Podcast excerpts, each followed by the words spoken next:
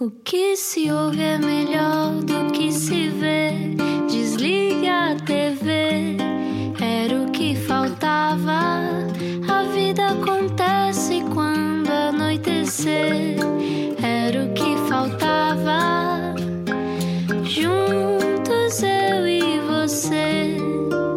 Já começa a ficar calor. Bem-vindo à Rádio Comercial. Olá, boa noite, boa quarta-feira. Fica cheio de calor agora com essa voz, ó Rui. Foi sem querer, foi sem querer. Uh, se só agora chegou à Rádio Comercial, este é o Era o que Faltava. Olá, eu sou a Ana Martins e agora vou fazer com a minha, a minha filha de 3 anos. Olá, pessoal! Está armada Pessoal? em youtuber. Sim, Oh, sim. não, agora começam oh, às não. três. Sim, porque confinamento, não é? Pois, claro. eu tinha Já que viu mais com alguma ecrãs. coisa. Exatamente. Claro, mais claro. ecrãs do que em toda a sua vida. Qualquer dia faz unboxings. Exatamente, sim.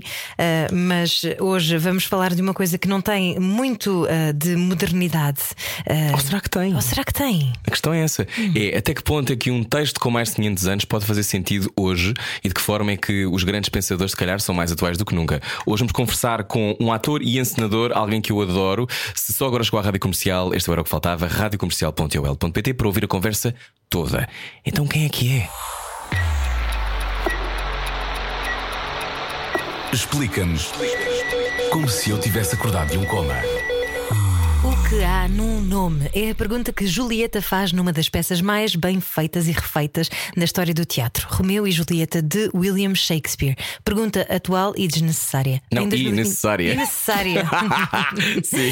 em 2021 voltará aos palcos portugueses pela mão do nosso convidado de hoje, Luís Gonzaga Moreira e a sua companhia, O Filho do Meio. Para trás, já várias incursões no universo shakespeariano: Hamlet, Noite de Reis, Sonho de uma Noite de Verão, o que nos ensina Shakespeare. E como é que um psicólogo, depois ator, hoje encenador, se encontra com textos com mais de 500 anos? Hoje a conversa não era o que faltava, vai de Alenquer ao Tamisa. Bem-vindo, Luís Olá. Gonzaga Moreira. Olá, muito obrigado pelo convite. Estou tão contente, obrigado. Obrigada. Nós também estamos muito contentes, ainda por cima com uma voz, com uma dicção perfeita. Meu amigo Luís, como é que estás? Esta, esta voz sempre foi assim. Em Alenquer já dizias bem os R's e os Não, não, de L's. todo. Não, não, não, não. Esta voz é muito, muito, muito trabalhada. Aliás, eu- é das primeiras coisas que eu digo quando estou a dar aulas de voz: é que ninguém nasce eloquente. Nasce-se tão eloquente como se nasce bom patinador de gelo. É a mesma coisa. é preciso muito, muito trabalho e muita dedicação. E por isso, não, eu não, eu não falava assim nem de perto nem de longe. Qual é que é o maior desafio dos portugueses? São as sibilantes? No meu caso, são. No caso, os portugueses têm eh, algumas dificuldades é, em abrir vogais, porque as vogais na oralidade portuguesa são, maior- na maior parte delas, fechadas. E então a nossa dific- Por isso é que o português do Brasil é muito mais melódico e muito mais aberto, porque abrem todas as vogais. E depois, para além disso, nós temos consoantes fechadas e prolongáveis. Que são os nossos plurais, portanto, nós não só falamos com a boca fechada, como ainda por cima temos muitas consoantes na nossa oralidade. Pronto. O que não ajuda à projeção nem à colocação de voz, mas, mas enfim. Sim, para o teatro pode ser uma dor de cabeça. Olha, eu a abrir as vogais. Luís, eh, bem-vindo ao Era o que Faltava, que bom ter-te aqui. Ahm, olha, o que é que te fez ahm, pensar no teatro como uma maneira de viver ou como uma missão? Como é que olhas para o teatro? Como é que isso apareceu na tua vida e de que forma é que tu vês o teatro? O teatro apareceu muito tarde na minha vida e quando entrei na, na escola de teatro, na ACT, onde me formei, eh, dizia-se já que, que tinha entrado tarde, que tinha sido um, um processo em que tinha começado tarde, porque na verdade só comecei aos 20 anos depois de psicologia. Mas sempre foi uma coisa que queria ter feito porque juntava, eh, ou aparentemente juntava, várias disciplinas artísticas das- nas quais eu me tinha cruzado durante a minha vida. Eu, quando era miúdo, gostava de passar muito tempo a desenhar e a pintar, e depois também durante. eh, Não há muita gente que saiba disto, mas durante muitos anos dancei danças de salão. Ah! Estás a contar isso na rádio! Isso é lindo! Eu sei, eu sei. Qual era o Um teu estilo e uma preferido? rumba? Qual era exato? Onde é que Eu- tu eu achei que era, eu achei que era o fórum indicado, não é? É no Já Passo agora- do Oblé, Luís. Eu, eu fiz Eu- chapateado, portanto, I'm with you. Bom, eu, como bom ribatejano que sou, adoro o passo doble. Não quer Ah. dizer que adoro eh, as coisas que estão eh, em órbita do passo doble, mas adoro o passo doble. E também era muito bom no cha-cha-cha, no rumba e no samba. No jive não era tão bom. E no tango também era péssimo. Mas pronto, mas era uma coisa que eu eh, adorava fazer e fiz durante imensos anos. E depois também, em, em paralelo, aprendi a tocar piano. e, portanto, eu, eu tive acesso a várias disciplinas artísticas que, quando quando percebi que se congregavam todas, ou, ou, ou que havia a possibilidade de se congre- congregarem todas num único sítio, eu fiquei muito feliz e pensei: ah, este é o meu sítio. Mas encontrei o meu sítio aos 20. Mas espera, então já vamos ao teu sítio, mas então os teus não é pais. tarde, aos 20. Os teus pais não, não acharam eh, estranho tu queres dançar passo doble e tchá-tchá-tchá? Não, na verdade, Convidaram-te eu só, eu só comecei a dançar eh, danças de salão porque eh, uma vez perguntei aos meus pais o que é que eles iam fazer todas as, as sextas-feiras à noite eh, fora. Porque eles todas as sextas saíam para ir para um sítio estranho e, estavam, e guardavam isto em segredo. Eu queria perceber o que é que eles faziam. E então eles disseram: Ok, então vens connosco e vais ver o que é que nós fazemos. E eles estavam a ter aulas de danças de salão. Já não sei exatamente para quê, se iam ter um casamento ou o que é que era. Bom, não interessa. O que interessa foi que eles estiveram lá eh, um mês, acho eu, e eu estive lá seis anos. Pronto. Que a diferença foi essa. Então, e, e decidiste então que querias levar a tua vida a brincar um bocadinho às danças, às artes. Como é que isso Como é que surge? foi encontrar aos 20 anos esse, esse sítio que estavas a falar? Foi dif- eh, na maior parte das vezes havia uma curiosidade que era perceber o que é que é estar do outro lado, porque eu fui espectador disso. Portanto, a ver, eh, a ver televisão e a ver teatro, eu gostava de saber ou de imaginar o que é que seria estar em cima de um palco a dizer aquelas coisas ou fazer aquelas coisas. E, portanto, fui muito mais movido pela curiosidade do que propriamente com um desejo enorme de querer ser ator, até porque ser ator era uma profissão que eu nem sequer sabia que era uma profissão ou que se podia fazer profissionalmente. Portanto, eu, tava, eu, eu, fui muito mais movido pelo- pela curiosidade de, de perceber qual é que era a sensação de estar em cima de um palco. Não quer dizer depois que tenha saciado essa, essa curiosidade. Não. Quando é que tu subiste a um palco pela primeira vez? Lembras-te? E o que é que Eh, sentiste? Lembro-me que foi no. Portanto, eu, eu já estava hum, eh, em psicologia no ISCTE, que foi onde me licenciei, e a primeira vez que subi a um palco, eu estava a terminar a licenciatura, foi mais ou menos ao mesmo tempo, e foi com um grupo de teatro amador chamado Hipócritas, com quem eh, aprendi imenso, e nós subimos ao palco no Instituto Franco-Português, foi a primeira vez, com, hum, com uma peça, e éramos, uma, éramos para aí 15 em cena, eram, éramos imensos. E eu adorei porque eh, tive a primeira oportunidade e não foi, eh, na maior parte das vezes, as primeiras oportunidades que se têm são pequeninas, tem-se uma fala ou duas falas. E eu lembro-me de ter um monólogo enorme à boca de cena. Ui. Exato. e esse- e eu a sentir a responsabilidade daquele monólogo. Que, hum, olhando para trás, pronto, não foi nada bem dito e teve imensos erros, mas pronto, mas foi aí que eu subi a palco a primeira vez e foi aí que eu percebi: ok, este é o meu sítio, esta é a minha trupe. Fazer, o- fazer a descoberta de quem somos, hoje conversamos com Luís Gonzaga Moreira, encenador e ator na rádio comercial, eh, é também uma coisa que demora. Quando se faz esse caminho dentro de uma escola de atores, como tu fizeste, e depois, eu sei que depois foste para, para a Inglaterra, já nos vais contar porquê, mas esta coisa de o- a violência e o confronto, para ti foi isto, quando estiveste numa, numa escola de atores, ou para ti essa coisa de eh, encontrar as tuas emoções, lidar com elas, já o tinhas feito quando estavas a tentar descobrir qual era a tua doença do foro psiquiátrico quando estavas em psicologia? é que em psicologia também é esse lado de, de uma quase autoexaminação, não é? Sim, a psicologia, eh, no caso do ISCTE, a psicologia era mais social eh, e organizacional. Ah, não era clínica. cadeiras de. eh, não, não tive duas cadeiras ou três cadeiras de clínica e depois a maior parte delas eram de comportamento organizacional, psicologia social. E então eh, o objeto de estudo, ainda que seja de, de comportamento e, e processos cognitivos, tem muito mais que ver com o funcionamento em sociedade, em grupos. Eh, o que depois, na verdade, me deu imensas ferramentas para trabalhar, como trabalho agora, com grupos e com grupos de pessoas muito particulares. Também já lá vou. Mas, eh, mas esse- essa procura não foi tanto no sentido de querer perceber como é que eu era ou porque é que era eh, o, o que sou hoje ou o que era na altura. É um género de aprofundamento que, na verdade, tem-se mais numa escola de teatro e numa escola artística do que propriamente em psicologia. Porque depois o que acabou por acontecer foi que o, o primeiro ano de- da, da ACT, em que somos confrontados com imensas, eh, com imensos colegas que vêm de sítios completamente diferentes, com outras experiências de vida, faz com que nós tenhamos que olhar para nós mesmos e depois usar isso com, uh, com a função de apresentar um objeto artístico. Portanto, na verdade, não é uma coisa tão egoísta, é uma coisa de olhar para nós mesmos e aprofundarmos e depois criar arte com isso. Hum. E isso sim faz com que nós nos cavemos de forma mais profunda, só porque o olhar, em vez de ser clínico, é artístico tem como por objetivo pôr em cena, uh, pôr em palco, pôr uh, na televisão, pôr na tela um, uma, uma característica, uma parte nossa, emocional uh, ou intelectual. Uhum. que reverbera nos outros, não é? E que com isso nos faz, se calhar, pensar no coletivo. É assim que olhas para o teatro. Eu olho para Nessa o lógica teatro... de serviço. Uh, sim, sim, absolutamente. Na, na ótica de serviço. Serviço aos outros. Uhum. Sim, mas mais como uh, contar histórias.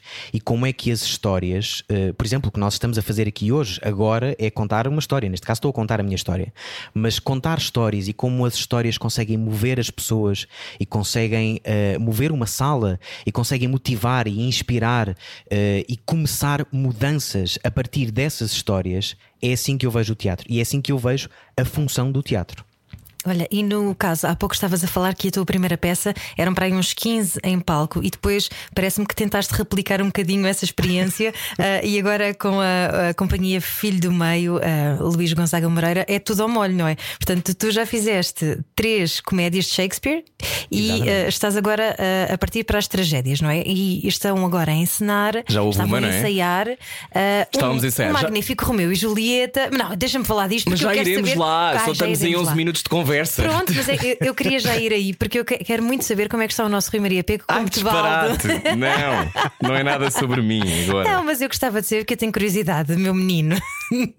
É um orgulho. Para mim é um orgulho perceber. Uh, eu digo isto porque eu, eu, eu conheci o Rui e fiz-lhe o convite por saber que havia potencial para isso. E é um orgulho por. Atores de diferentes experiências e de diferentes backgrounds e com idades e experiências completamente distintas no mesmo elenco. E essa mistura, essa salada é o que produz o, aquilo que mais me interessa na diversidade que, eh, dos elementos que compõem o Filho do Meio. E o, o que eu adorei foi perceber uh, e assistir e ser testemunha da evolução do Rui como primeiro a, a ver o elenco e pensar assim: oh meu Deus, isto é agora é a séria porque estamos a fazer Shakespeare e depois uh, ah ok isto é tão, também é divertido também posso pôr aqui a minha parte ok também posso e tornar-se proprietário de uma coisa que, que não é porque são palavras que estão escritas há mais de 400 anos atrás pois. E, e isso para mim é um dos meus maiores orgulhos é perceber que essa, sou testemunha e parte dessa evolução. És muito querido para lá com isso. Mas, mas é bonito também perceber que, como é Shakespeare, como tem sempre um elenco grande, não é? A importância do grupo é muito importante, não é? Sim, é, eu, Passa a redundância, claro, desculpa. E, e, e, o, grupo, o grupo é uma coisa que, que não é fácil de criar, uh, e já, já iremos à tua vontade de, de, de, criar o filho do meio. Mas o que é que tu aprendeste em Inglaterra sobre Shakespeare? Porque estamos a falar de Shakespeare, já vamos explicar a quem está a ouvir como Shakespeare é You Live and Breathe Shakespeare. Uh, mas eu, eu preciso perceber porque é que tu decidiste ir para a Inglaterra? Foi porque sentiste um apelo? O que é que aconteceu? Sempre tiveste esta ligação a uma tradição britânica? Luís Foste Gonzaga visitar Moreira? Stratford upon Avon? Não, ainda não fui. Quero muito ir, mas será numa próxima visita. Por que é a terra natal program... de Shakespeare, só para explicar. Sim. Por acaso estava programado essa visita, mas entretanto, Covid, não é? Uh, hum. Nos obrigas. Portanto, não fui. Mas a, a, a, eu, o contacto com a língua inglesa veio até desde muito cedo, porque os meus pais, uh, estava eu no terceiro ano da escola, no quarto ano, ainda não tinha ido para o ensino básico. Uh, perceberam perceberam que eu tinha uma apetência para línguas e então puseram-me numa escola de línguas uh, lá em Lenquer, onde se falava só inglês. Portanto, mesmo que nós quiséssemos falar em português, ninguém nos percebia. Eu fui obrigado à oralidade inglesa desde muito cedo. O que significa. Ah, e os professores eram um, britânicos. Portanto, depois, quando fui para a escola, os, os meus colegas fartavam-se gozar comigo, hum. dizer que eu parecia a rainha a falar, porque tinha sotaque. E então, o meu contacto com a língua inglesa não, é, não foi o inglês da escola, porque o inglês da escola é mais americanizado, foi o inglês britânico. E eu lembro-me de ir para casa, isto tudo, imaginem ao mesmo nível, que é um miúdo que está um, a aprender a dançar, não é? Portanto, com o estímulo muito, muito disperso para a música e para a musicalidade das palavras, ao mesmo tempo que está a aprender a tocar piano, ao mesmo tempo que está a aprender a falar inglês. Então, eu andava pela rua, literalmente a falar sozinho, a experimentar a oralidade inglesa, só a fazer sons, só a fazer assim vocaliza, a dizer palavras. Pronto. E Qual era a então, palavra quando- que mais gostavas de dizer, Luís? What? Word. Exato, que é word. Word, só que com o inglês sotaque Exato. britânico. E eles abrem, há, por exemplo, E há vários abrem claro. muito as, as vogais e eu, e eu gostava de, de, de o inglês britânico não se pronunciar os R's. E então era um género de, de, de palavras que eu gostava de ir a caminho, a experimentar. Pronto. Portanto, o meu contacto com a língua inglesa, na verdade, veio muito cedo na minha vida. E então, quando tive a oportunidade, foi depois da ACT, de, eh, de ir estudar para Londres, foi sobretudo pela curiosidade de melhorar o, o, o meu, uma, uma das grandes partes da minha vida que é muito importante, que é o facto de ser professor de voz. E a minha curiosidade, em específico, com a escola onde tive a oportunidade de estudar, foi porque estava lá, estava e está, uma professora extraordinária de voz chamada Patsy Rodenberg. E ela escreveu dezenas de livros, um em particular que se chama Falar Shakespeare, que me motivou a escolher aquela escola e a pensar: esta pessoa vai-me ajudar a perceber melhor um, um, um autor, um dos maiores autores do mundo, um dos maiores dramaturgos do mundo, que eh, para nós portugueses é tido como muito complicado ou como muito complexo ou muito elaborado. Portanto, o meu caminho para lá foi sobretudo para perceber eh, será que ele também é assim na língua nativa? será que os Será assim que próprios eles o veem? ingleses, Claro. será que é assim que eles veem Shakespeare como nós vemos que é, é preciso fazer-se parte de uma elite intelectual suficientemente iluminada para perceber Shakespeare? E eu fui para lá e na primeira aula percebi: ah, não, pois não, não Ah, afinal são palavras que estão juntas. Exato. Ahm, mas imagina, tu ah, primeiro foste para uma escola extraordinária que se chama Guildhall, não é? Onde poucos portugueses já Em haviam Londres? estado em Londres, ah, que é uma. Foste como ator, não é? Foste fazer o curso da Guildhall. O que é que tu sentiste quando aterraste nesse universo no qual provavelmente só pensavas à distância, não é? Imagino, não soubesse Essa é como é que aquela era. escola tipo fame, não é? É, um- é mais uma É. tipo fame. Há, há- há várias, mas essa é uma das mais reputadas de Inglaterra. Parabéns, Luís. Oh, muito obrigado. Uma das coisas que eu adorei foi sentir mesmo que parecia fame, porque a Guildhall, para além do curso de tchá-tchá-tchá tem- no- nos corredores, não era? Quase. Não, isto aconteceu mesmo. Eu, eu senti, assim que aterrei, que tinha a oportunidade de ter um novo começo. Isto é extraordinário. É lindo Para qualquer isso. pessoa, em qualquer idade, é sentir eh, que nó- quando nós temos uma nova oportunidade, podemos começar de novo. E eu, quando cheguei a Londres, pensei: ok, posso começar de novo. E não quer dizer que apague a história que está para trás, mas quer dizer que posso ser uma nova pessoa aqui. E fui, e aconteceu uma coisa engraçada: que foi na primeira semana, eh, nem nem foi na primeira semana de aulas, porque eu cheguei com 15 dias de antecedência, ou o que é que foi. Mas eu lembro-me que na, na primeira semana, eh, no, a passar os corredores, eu já estava com um grupo de amigos, de dois ou três amigos, e eu cumprimentava todas as pessoas da escola. e houve uma, uma amiga, e que ainda hoje é minha amiga, que é americana, que disse: Mas como é que é possível que tu, na primeira semana, já és o miúdo popular? E eu a pensar: Não sei, porque isto nunca na minha vida me aconteceu. Eu nunca fui o miúdo popular em lado nenhum, nem na escola, nem no secundário, nem na faculdade, nem tampouco na escola de atores, na ACT. E então a, a oportunidade de ser o, o miúdo popular, o miúdo, sabem, é aquele miúdo popular que existe em todas as escolas, que nunca fui, pensei: Ah, é aqui, é em Londres, pronto. É um bocadinho da Portugalidade que levaste contigo. Levei, eh, sabem qual é que foi o elemento unificador eh, e o facto de ter eh, cumprimentado as pessoas todas na primeira semana? Foi cerveja. Lá está, Portugalidade. Eh, foi Mas andavas com o superbloco debaixo do braço, era o que se passava. Não, a Foi, comprar eh, amigos também eu, está bem, Luís Mo- Moreira? Não foi propriamente a comprá-los com cerveja, mas foi pronto, a, a- a- a vivência, a convivência no pub, as conversas, pronto, eu já- na altura já, já podia tê-las, já- também já sabia o que é que era, para o que é que vinha e, e pronto, e tinha, obviamente que tinha um à vontade maior, falar inglês nunca tinha sido uma grande dificuldade, portanto, eh, a parte de algumas pessoas que ali estavam, de alguns amigos meus, que, alguns com mais, mais ou menos dificuldade no, no inglês que, que se estuda na Guildhall, porque ainda por cima há uma disciplina dedicada ao inglês britânico, em que estudamos. Quite amazing. chama- É verdade, isto chama-se só mesmo os britânicos para terem uma disciplina dedicada à pronúncia britânica. Uau. Eu, eh, deve ter sido incrível para ti, não? Deves ter tido um, um orgasmo eh, vocal. Adorei, não, claro que adorei. Adorei perceber. Para já, a disciplina tem um nome incrível que é Received Pronunciation. Pois é, pois é, é assim que eles dizem, já, já não lembrava. recebida. E isto Aquilo é, que as pessoas ouvem, não é? Exatamente, essa é que é a perspectiva engraçada, que é, não é a perspectiva do orador, é a perspectiva do interlocutor. O que é que é percebido pelas outras pessoas. Isso para mim foi extraordinário. E depois ter domínio disso, claro. Adoro. Uau, isso pode salvar o mundo, Luís. Se começarmos a pensar naquilo que os outros recebem. Não, mas quando me pedem para falar inglês, depois diz, eh, começam a gozar com o meu sotaque e eu às vezes fico um bocado inibido. Pronto.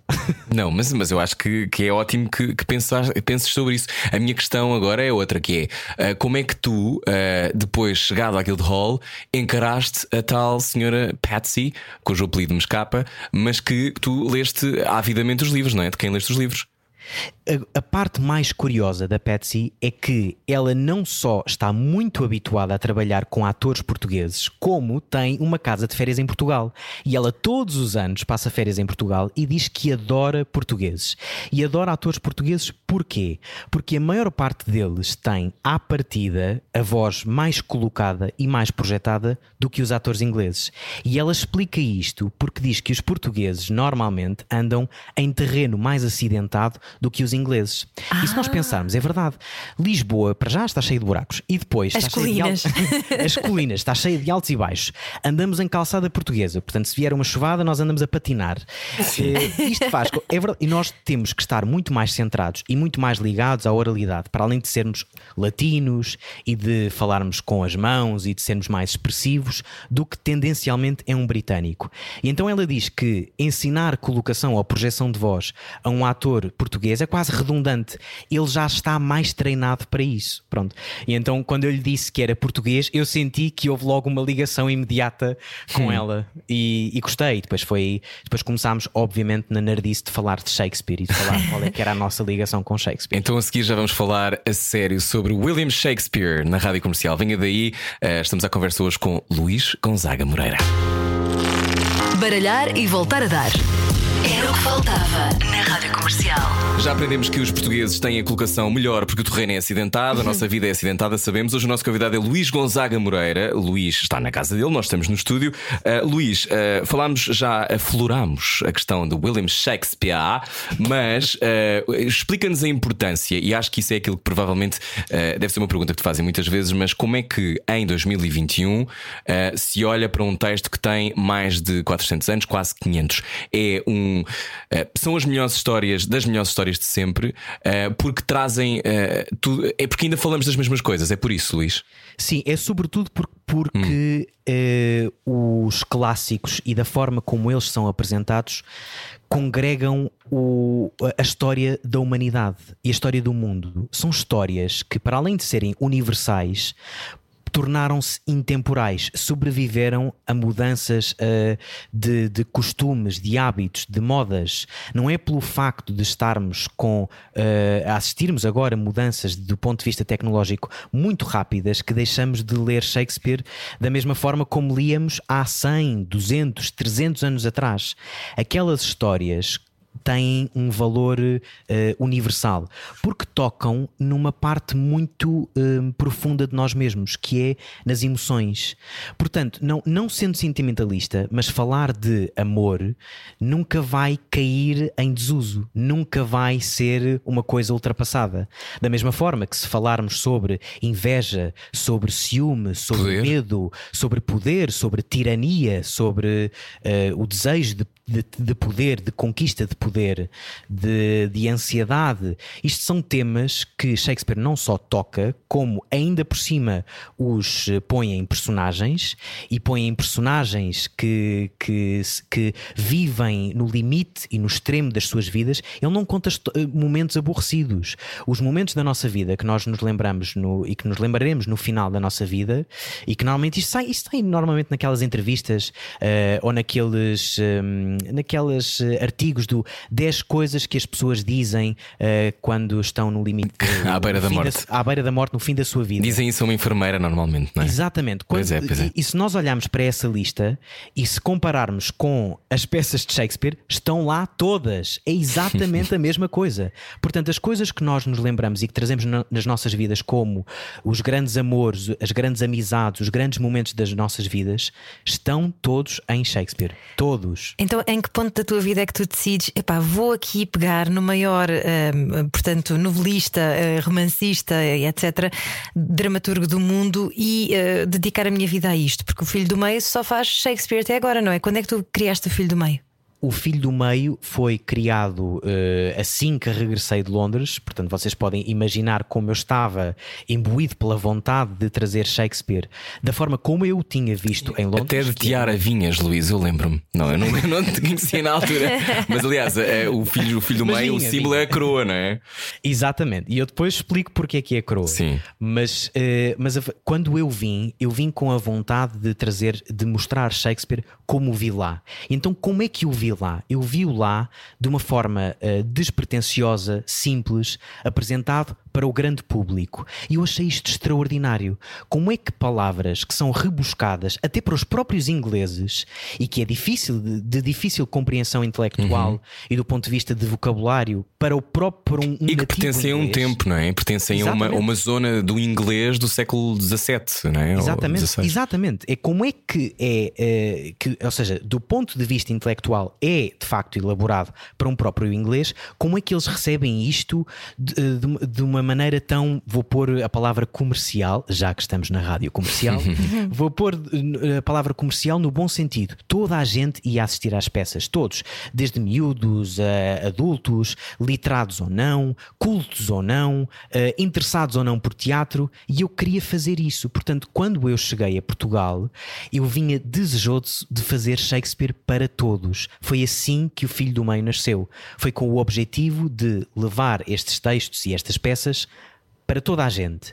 E então, em 2015, que foi quando nós começámos a ensaiar a Noite Reis, e a Noite Reis, porque é ainda hoje a minha comédia favorita de Shakespeare, que é extraordinária, nós começámos a ensaiar com este desejo de fazer, eh, com uma preocupação muito grande, que é vamos contar a história. Nós só vamos ser bem-sucedidos se conseguirmos eh, chegar ao final e o público todo ter percebido o que se passou. E quando nós começámos, nós não tínhamos nada. Quando eu digo nada, é nada. Nós não tínhamos nem sítio para ensaiar, nem sítio para estrear, não tínhamos eh, maneira de nos financiar, não tínhamos nada. Estás a querer dizer-nos, Luís Gonzaga Moreira, que é difícil fazer teatro em Portugal? Sim, sim, eu já lá vou. sim, sim. Eu já lá vou, sim, para além de ser difícil. Na altura, o propósito era, com, era. Não era difícil, era impossível.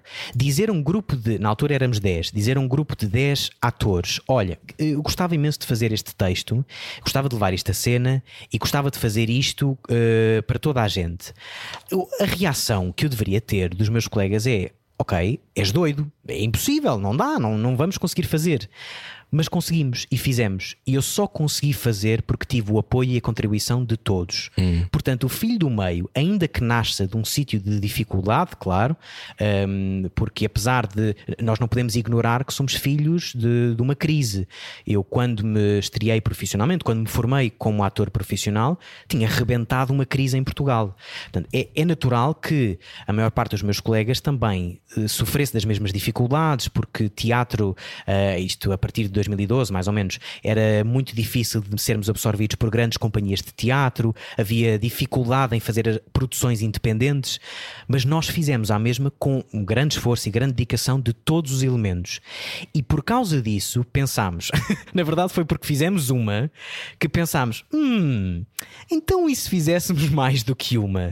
E o ciclo nasceu por causa disso, porque conseguimos provar, eh, provar-nos a nós próprios e ao público que viu a Noite Reis de que era possível fazer e que era poss- possível fazer com este propósito, com a preocupação de fazermos para todos. Quem está a ouvir, Luís, desculpa interromper-te, quem está a ouvir provavelmente está a sentir, ok, eh, Shakespeare para todos. Só esta frase já baralha há algumas pessoas que estão a ouvir a rádio comercial. Há pouco falavas sobre eh, a vontade de levar estas histórias a toda a gente, histórias que a maior parte de nós conhece. Romeu e Julieta é um exemplo clássico e crasso de como uh, conhecemos a história, uh, sabemos que acaba tão bem, mas uh, aquilo que, aquilo que a mim me, me surpreende e, e, e, a mim me comove também é esta sensação de que, e, e tocaste aí num ponto que eu acho fulcral, que é ser ou não entendido como comercial. Eu acho que um dos grandes problemas é sempre esta coisa de para existir com algum tipo de uh, aplauso uh, de uma elite tem que se manter sofisticada e existir numa torre de marfim, para só sete pessoas é que podem ouvir. Uhum. Uh, e depois tens uma coisa que me parece revolucionária, mas tu dizes que não é, porque já o viste, que é quereres levar isto a toda a gente. Ou seja, uma história de Shakespeare não, não está codificada só para alguns entenderem. É isso que estás a dizer, não é? Absolutamente. Uhum. Eu até vos digo mais e acompanhem-me nesta história que eu vou contar. Olhem, estamos a ir. sim, sim. As, as, próprias palavras de Shakespeare já eram complexas no tempo dele, no tempo de Shakespeare. No tempo de Shakespeare, as pessoas que iam assistir a, este, a estas peças, na sua maioria, eram analfabetos eles eram analfabetos, eles não, não, não, não eram literados, não estavam habituados uh, a, a, a, estes a, a, verso, ao verso branco, ao verso rimado, mas na verdade estavam. E a função do teatro contribuiu para isso. Porquê? Porque na altura as peças competiam entre si pela riqueza da sua linguagem. Portanto, para além das pessoas gostarem de ir ao teatro para se embebedarem, eh, ok, também era um motivo, gostavam, e para ver danças e lutas em cena, gostavam também de ver peças que competiam pela riqueza da linguagem. Porquê? Porque ouvir pessoas a dizer coisas bonitas também fazia parte de, da beleza e do interesse de coisas bonitas teatro. e muito eróticas algumas vezes e muito in your face, não é? Muito demonstrativas. Não, claro que sim, claro. E, Shakespeare e é não é só coisas bonitas. E provocatórias, na claro, maior parte claro. delas bastante provocatórias. E então o que acontecia é que as pessoas ficavam familiarizadas com uma linguagem que era uh, elaborada. E, e, e, se nós pensarmos nisto, e eu, eu sinto e, trabalho para isso, para que Shakespeare chegue a mais pessoas, porque o entendimento não tem que ver com a intelectualidade. Eu não tenho que compreender intelectualmente tudo o que me está a ser dito, porque aquilo toca-me toca-me emocionalmente. Eh, eu consigo compreender ou induzir ou perceber ou acompanhar a história por causa das personagens. Portanto, eu não tenho que compreender tudo aquilo que é dito no, verbo, eh, no verso. Eu tenho que eh, estar disponível para ouvir coisas que posso não compreender, mas se eu estiver, eu, se eu estiver disponível, eu vou acompanhar a história, eu vou ser tocado pelas personagens, porque as intenções estão lá, são claríssimas. Shakespeare irradia sentido puro. Não é necessariamente intelectual, é eu não preciso de ter passado pela morte de, de, de um familiar para perceber que aquilo me comove e para ver como é que aquilo comove as personagens. Eh, e, e eu sinto que Shakespeare chega a toda a gente sem grande esforço da minha parte de encenação, porque para já a tradução eh, que tem sido extraordinariamente bem feita pelo Fernando Vilas Boas. Portanto, uhum. isso ajuda muito, não é? Porque o original, é óbvio que o original, não sofrendo tantas alterações como nós o conhecemos, é mais simples para os ingleses por causa disso, não é? Porque não, não, não há ali erros de tradução. Uhum. Mas no, no, no nosso caso, uma das grandes alegrias da minha vida tem sido ver o público a rir e a emocionar-se e a comover-se com coisas que não está habituado a ver nem a ouvir. Que não são distantes, ou melhor, que parecem distantes, mas não o são. Exatamente. E aproximarem-se de uma coisa que, à primeira vista, repudiariam. Luís Gonzaga Moreira, é por isso que tu fazes a tua encenação sem efeitos, como tu costumas dizer, para que a mensagem seja mais limpa? Esse é um twist bonito que eu normalmente gosto de dizer. Uma versão unplugged de Hamlet. Isso é, exato, isso é a versão bonita uh, na comunicação social que eu costumo dizer, mas na verdade mascara a falta de apoios.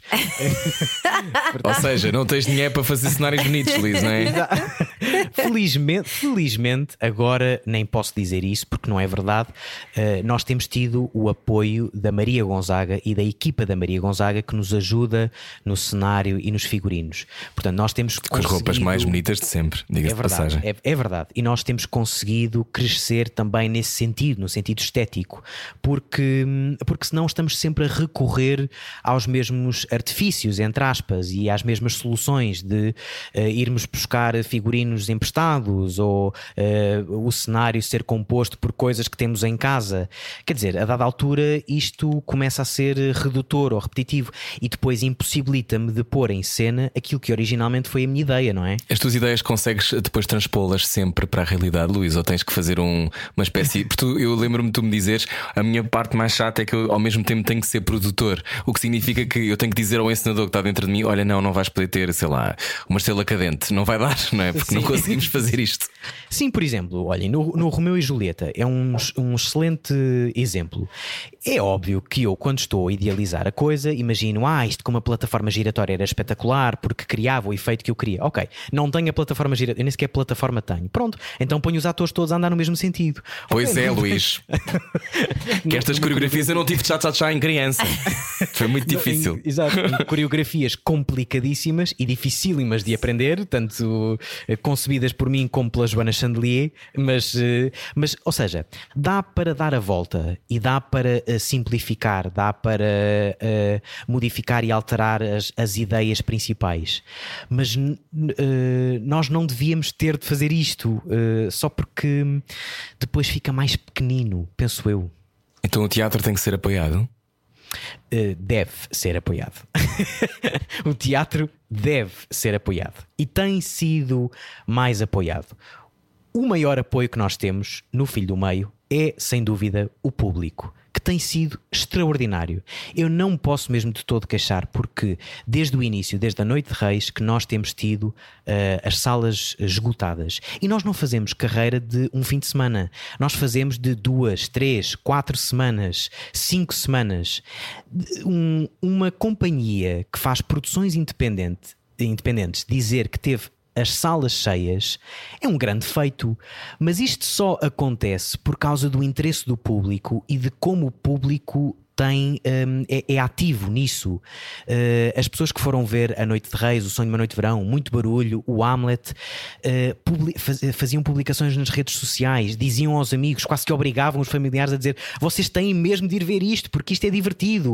Uh, afinal, Shakespeare é interessante, afinal, Shakespeare é divertido. Vocês vão perceber a história. O que para mim é extraordinário. As pessoas irem ao teatro e ficarem surpreendidas por ter percebido a história. Eu achava que seria um princípio básico. Mas, mas o, o- a grande riqueza do Filho do Meio, o grande apoio tem sido do público. E graças a esse apoio é que nós conseguimos, depois, mais para a frente na nossa história, termos apoios importantes como da Fundação GDA e da Fundação Gulbenkian, que nos ajudaram na nossa última produção no Hamlet. Mas isto é, só veio por causa das pessoas, porque as pessoas se interessavam, porque as pessoas eh, eram participantes ativos, eram espectadores emancipados. Eu adoro isto. Isto para mim tem sido a grande riqueza do Filho do Meio. Então, falando em emancipação, Luís Gonzaga Moreira, não te dá medo pôr Shakespeare em cena? Dá, eu fui. Vocês sabem que eu fui profundamente desaconselhado a fazer isso. Para, para já, imaginem, eu, eu tinha eh, vinte e poucos anos.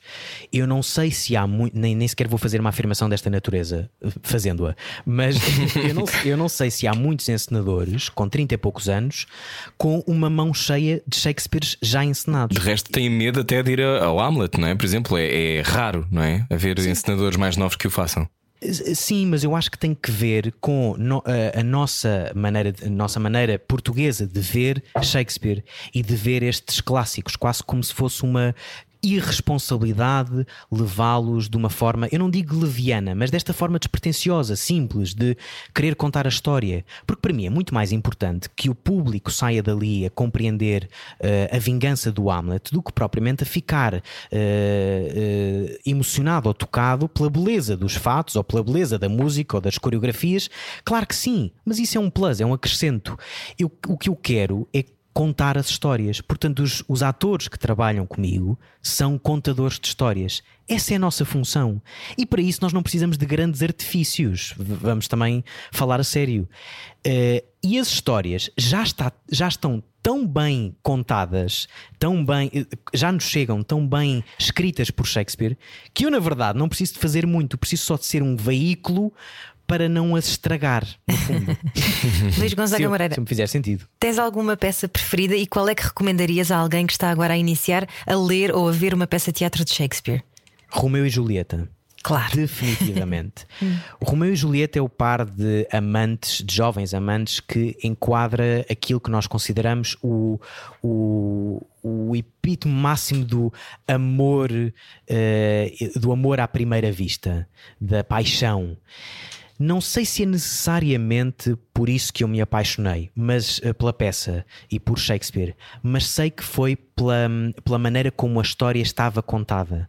Portanto, já a, a história já era muito conhecida antes de Shakespeare escrever. Já a história de Romeu e Julieta já se ouvia falar nas ruas em Londres. Só que o que Shakespeare fez foi condensar os episódios todos num precipitado muito mais rápido. Então, eles conhecem-se, apaixonam-se, casam-se, vão para a cama eh, e morrem no espaço de uma semana. Ai, acho que fizeste aqui um spoiler, Luís.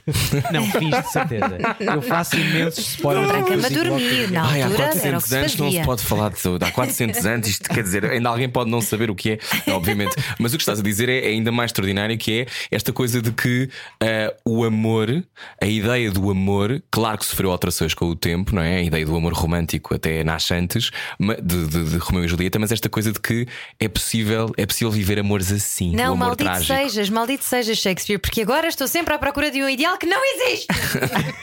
Ou se existir. Como é, que- como é que respondes a isso. Luís?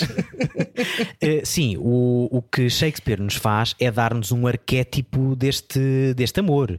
E depois nós, na nossa vida, eh, o comparamos, não é? Conhecemos, conhecemos alguém, Eh, temos pois. um romance e dizemos: Não, isto nunca será tão bom como. Ah, e o beijo dos palmeiros. Julieta." o beijo dos palmeiros não será tão bom. O meu primeiro beijo não será tão bom como o de Romeu e Julieta.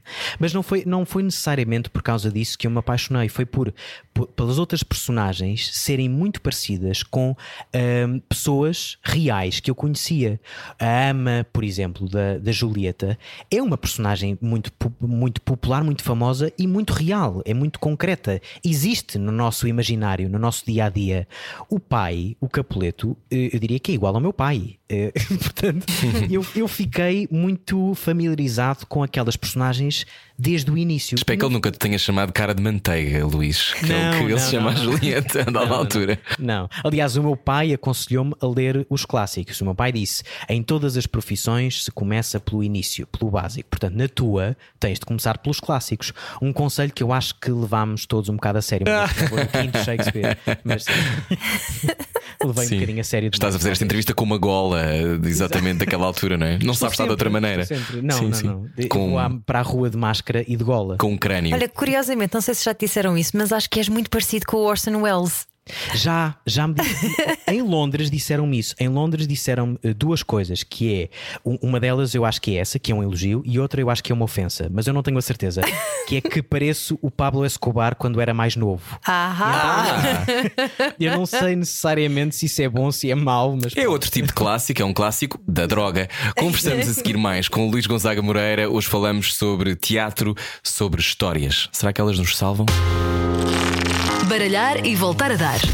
Era o que faltava na Rádio Comercial. Seja bem-vindo à Rádio Comercial. Hoje estamos a navegar no universo de Shakespeare. Oh, Romeo, Romeo. Romeo, o que há no nome? Pergunto-te agora, Luís Gonzaga Moreira, encenador e fundador do Filho do Meio, se William Shakespeare existiu. Há esta dúvida. Ah, sim. É sério? Existe uma Sim, sim. coisa, sim. sim, sim, sim, E existe uma coisa extraordinária que se chama, eu adoro o nome e vou dizê-lo com a, a melhor dicção que tenho: Declaração de dúvida razoável. Isto é extraordinário. Então, o que é que há há um grupo de atores e não só atores, hum, atores, encenadores, dramaturgos reuniram-se com um- aquilo que se chama a declaração da dúvida razoável, que é se Shakespeare existiu ou não, ou se foi um conjunto de outras pessoas que escreveram estas histórias e que foram veiculadas sob a forma de pseudónimo deste, desta, desta pessoa. Eu diria que tanto uma coisa como outra provando ou não provando que ele existe, de que a história é bonita. Porque repare, imaginem, vamos pôr a hipótese, ou neste caso a dúvida razoável, de que ele não existiu e que por detrás estão homens, mulheres, crianças a escrever estas histórias e a levá-las a palco. É muito bonito à mesma. Eh, a história não se, não se Não, estraga. é lindo de não morrer. De Exato, resto. não, se- exato, não, não se estraga ou não se muda por causa disto. Hum, é claro que os fundamentalistas dizem, claro que existiu, há provas disso, há evidências de que este homem existiu. Pronto. Eu diria que tanto de uma ma- eu não sou eh, assinante da declaração de dúvida razoável, mas uma das, um dos atores que eu mais admiro e respeito, que se chama Mark Rylance, que é absolutamente extraordinário, é um dos eh, fundadores quase da, desta declaração de dúvida razoável. Mas de uma, de uma forma ou de outra, eu diria que a história é bonita, eh, de, de que existiu, existindo ou não este homem, que estas peças foram escritas há 400 anos atrás, que ainda vibram, eh, que serão úteis para nós compreendermos o mundo e que, volvidos mais 400 anos, tenho a certeza absoluta que continuarão a ser. As histórias salvam, Luís Gonzaga Moreira. Salvam e no, eh, eu diria que sim. E, e eu digo E reenquadram, não é? Também. Eu, eu digo, eu digo isto com propriedade porque é mesmo verdade. O teatro, a mim, salvou-me. Eh, eu eu lembro-me de ser miúdo e de me sentir desenquadrado na maior parte da- do- do- dos dias da minha vida, porque sentia que não pertencia propriamente a lado nenhum. E não quer dizer que o teatro em si, o teatro, a, a noção de teatro que me tenha salvado. Não. O que me salvou foi eh, perceber que há, há histórias e que algumas dessas histórias me fazem sentir menos sozinho, menos só. E que, e, e que não fui tarde para ser um participante ativo dessa belíssima profissão que é contar histórias e de fazer com que as pessoas se sintam mais ligadas entre si e que se sintam menos sozinhas. Isto para mim, eh, esta, esta sensação salvou-me, porque eu acho que percorreria o resto da minha vida sem um propósito, sem uma noção definitiva e mais profunda daqui- do que sou e daquilo que quero fazer e daquilo que me faz verdadeiramente feliz. E o teatro, eu digo sempre isto porque é verdade, o teatro a mim salvou-me. E eu já assisti mais do que uma vez a ver pessoas, eh, não só atores, mas eh, porque entretanto fundei um grupo de teatro amador no Porto eh, com a professora Teresa Lima, uma pessoa muito importante na minha vida, que nós vimos isto acontecer em muitas outras pessoas com muitas outras profissões, em que o teatro hum, as, eh, muda a vida delas, faz com que eh, eh, o teatro, as histórias, fazem com que elas se tornem mais eh, profundas, mais cheias, mais felizes, eh, mais expansivas, mais expressivas, mais honestas, mais autênticas, mais genuínas. Quer dizer, isto é extraordinário. Lembras-te da primeira vez que uma história te transformou? Lembro-me, lembro-me sim. A primeira vez até foi a história de como a minha avó paterna se apaixonou pelo meu avô. Eh, e, e eu lembro-me dela me contar isto enquanto passava a ferro, coisa que eu só sei fazer porque a minha avó me ensinou. Portanto, a meio da história ela ensinou, ensinou-me a passar a ferro e disse: Luís, não interessa se és homem, se és mulher, toda a gente tem de aprender a passar a ferro. Isso. Um, e é verdade, dá- dá-me imenso jeito. Uso muitas camisas, portanto dá-me imenso jeito. E a minha avó contou-me uh, que o meu avô, que era muito mais velho do que ela e que aquilo não era bem visto e que ela se apaixonou perdidamente por. Lá está, estão a ver? Isto é Romeu e Julieta. Apaixonou-se perdidamente por ele e que decidiu casar muito nova e que hum, os, os poucos anos que viveu com ele, porque ela enviou muito cedo, foram os anos mais felizes da vida dela. E, e eu lembro-me dela contar esta história, a minha muito pragmática, eh, comovendo-se ali a meio, claro, mas de uma forma muito pragmática. É dizer, a lição por detrás disso é dizer. Não interessa quem, quem se ama, não interessa com que idade é que se ama ou com que idade é que se apaixona, porque o outro lado da história é o teu avô mais velho apaixonou-se por uma miúda e isso podia ser mal visto, e era mal visto ali na vila e tal. Hum, mas mas o, o que está por detrás disto era a ligação destas duas pessoas e como elas aproveitaram o tempo juntas e como ela trazia essa memória em si, consigo. E eu lembro-me disto, de ser miúdo e disto me tocar eh, profundamente. Ouvir-te. Desculpa. Não, ia só perguntar porque é que achas que estamos tão formatados para o julgamento, que é uma coisa que as histórias ajudam também a desconstruir. Nós, eu diria que nós estamos é, habituados a ter de julgar rápido, porque a vida é rápida. Nós não temos tempo. O, o, julgamento é uma forma de compreensão da, da, da humanidade, da sociedade. O, o, nós não temos tempo para pensarmos profundamente sobre as coisas só porque nos pedem para sermos rápidos e assertivos e dinâmicos e acelerados e tu, é tudo urgente. Uh, portanto, nós não temos tempo nem treino para pensarmos profundamente sobre as coisas. Temos que as pensar de forma muito rápida. O julgamento é só uma forma rápida de compreender a sociedade. Eu uhum. vejo uma coisa ou ouço uma coisa e ponho-a numa caixa. Pronto. E está compreendido. E depois a, a, surpresa é perceber, ah, afinal não era bem aquilo que eu pensava. Uma história, o poder da história, tem que ver com isso, com, hum, eu diria, parar o tempo, isolar o tempo para mostrar várias perspectivas. E as histórias são enriquecedoras nesse sentido, porque não, não operam na lógica do julgamento, operam na lógica de, de, do pensamento, da emoção, da, da, da narrativa, uh, do detalhe, de algum pormenor. E isto obriga-nos a, a, parar, a focarmos e a, e a ligarmos-nos uns aos outros. Por isso acho, acho muito importante. Por isso, é, é, é, eu, eu diria que a parte do julgamento é só um hábito da sociedade. É, hum mas é, é, mais fruto do tempo que vivemos do que propriamente por sermos todos eh, ignorantes. Nós não somos ignorantes. Então agora a minha pergunta é: se há um gene, ou se há um osso, ou se há qualquer coisa que venha no sangue que nos permita uh, a capacidade extra de nos espantarmos. Uh, aquilo que ouvir-te e ouvir-te falar sobre estas histórias que têm mais de 400 anos um, ehm, é perceberes que uh, tu tens uma disponibilidade imediata para o espanto, mas há muitas pessoas que não o têm ou que têm a sua imaginação de alguma forma aprisionada. Há pessoas que estão a ver esta conversa, algumas estão a adorar, outras estão a achar uma seca, porque estamos a falar de uma pessoa que está morta há muito tempo. E portanto ficou naquela de, ai, mas ele fala de uma maneira muito esquisita. Esta capacidade do espanto com aquilo que é o mistério do outro, achas que não pode ser. Achas que é uma coisa que, que está inata ou, ou, ou está adormecida e, e pode ser resgatada? Pode ser sempre resgatada. Sempre. Nós temos sempre oportunidade de nos surpreendermos com o mundo, com as histórias, com aquilo que nos aparece. Desde que estejamos atentos e disponíveis a isso. Mas muitas vezes nós não estamos. Reparem, a quantidade de pessoas que diz a seguinte frase: Ah, eu descobri-me quando fui de férias ou de viagem para não sei onde. E então isto passa a ser muito uh, comer horário e amar.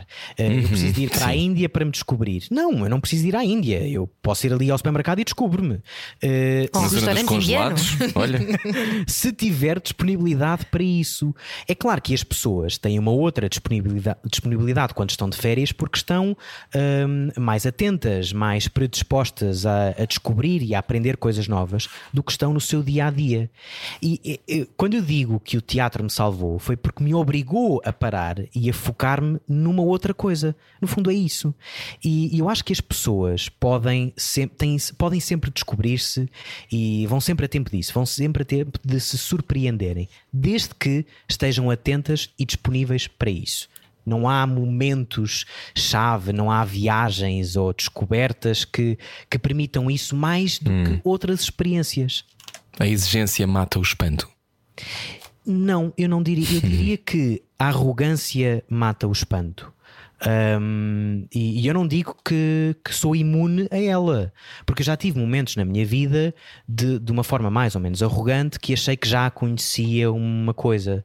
Uh, eu até confesso que enquanto aluno de teatro no primeiro ano, lembro-me de ah, Shakespeare, que seca, não, uh, isto é uma seca, já sei tudo, ou sei mais ou menos o que é que acontece. Isto é, isto é uma frase arrogante, isto é, vem de um sítio de arrogância.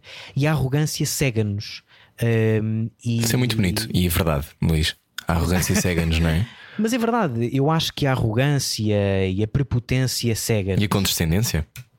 Também, sim, e ficamos surdos depois. Uh, e, eu, e eu fico, portanto, eu próprio não estou imune a não ficar surpreendido.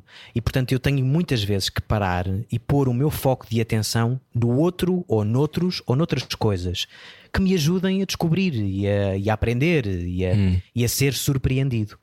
Olha, estamos a acabar a nossa conversa aqui em direto, mas depois continuamos no podcast, se tu puderes, se não tiveres que ir pôr mais cinco uh, peças em cena. Mas Álbum. assim, eu perguntava-te antes de, de irmos para o podcast, para as pessoas que estão a ouvir aqui, um, tu uh, ias uh, trazer uh, o Romeu e Julieta, um, que foi adiado. Uh, qual, é, qual é a tua experiência do que se passou? Basicamente, explicando, uh, muitos espetáculos foram adiados e agora estão à procura de novos slots para poderem existir ao longo do ano. Mas foi, foi de uma enorme violência. Uh, a pandemia é, podia ter sido fatal para a cultura, ainda não sabemos se não será, não é? De alguma forma. Eh, não vai ser. Nós vamos sempre a tempo de salvar a cultura e as artes, e pela primeira vez na história eh, de, de- de Portugal, nós assistimos a que eh, a opinião da cultura e das artes, como uma parte fundamental de- e, e- e- central das nossas vidas, como um direito que nós temos, como é o direito do acesso à educação, à saúde, à habitação, hum, nós, nós vemos que a opinião do público mudou. Porquê? Porque nós, artistas, mostramos o outro lado que nós habitualmente não mostramos, os bastidores, e mostramos as dificuldades que passamos durante eh, a pandemia e que estamos a passar. E as manifestações públicas de solidariedade para com os artistas e para com os trabalhadores da cultura faz com que todas as pessoas tenham ficado, lá está, surpreendidas e atentas às dificuldades reais que nós vivemos. E isto faz com que o, e volto sempre a dizer a mesma coisa: o poder está nas pessoas, está na, na opinião pública. Porque a opinião pública mudou, então essa discussão levou até aos altos estados do, do governo e, e- e tornou-se prioritário e urgente salvar a cultura. Vamos tarde, sim, vamos tarde, é verdade. Mas vamos a tempo. Vamos, claro que vamos. Desde que não paremos agora. Há medidas que, que, que podem ser tomadas já e que algumas já estão a ser tomadas e que apoiam os artistas e, o e os trabalhadores da cultura. Mas que isso não se esgota agora e que não se esgote, espero eu, hum, só pelo facto de, de ter vindo uma pandemia que não, não afetou só o setor da cultura, afetou toda a gente, afetou todos os setores.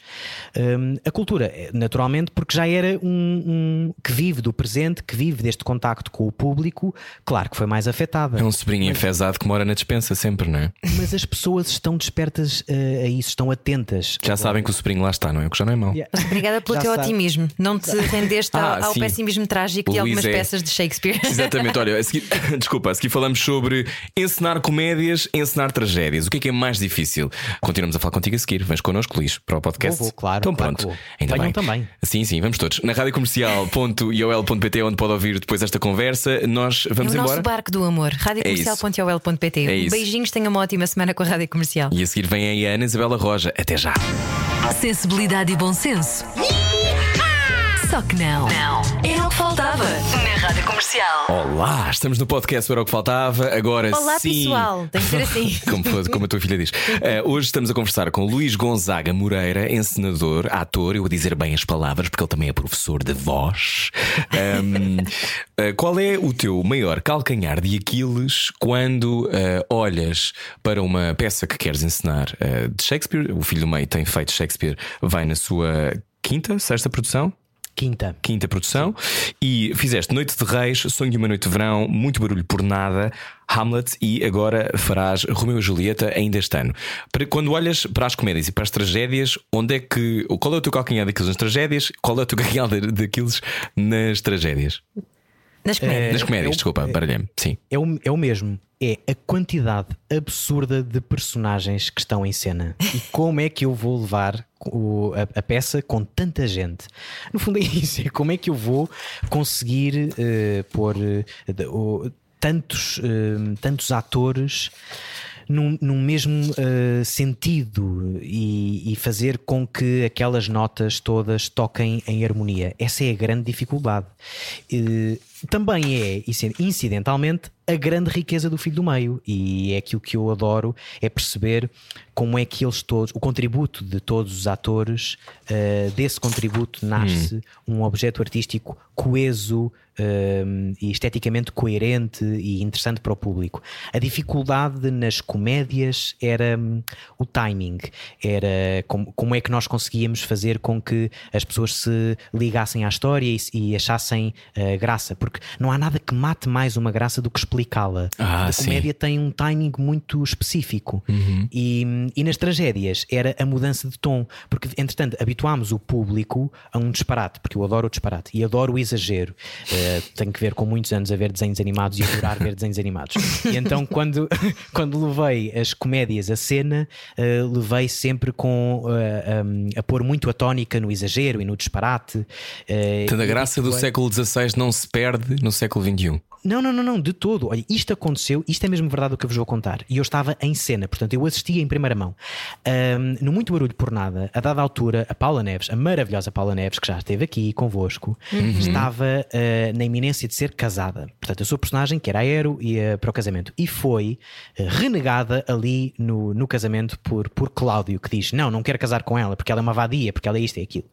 Há um espectador uh, que está no meio da plateia e que está tudo, tudo calado e ele diz: Oh diabo, eu parti-me a rir. Eu e os meus atores todos desmanchámos a rir porque aquela pessoa estava tão por dentro da história que comentou em voz alta que não conseguiu conter. Que, Como as pessoas que estava- gritam para a televisão: género, Não Claro. faças isso!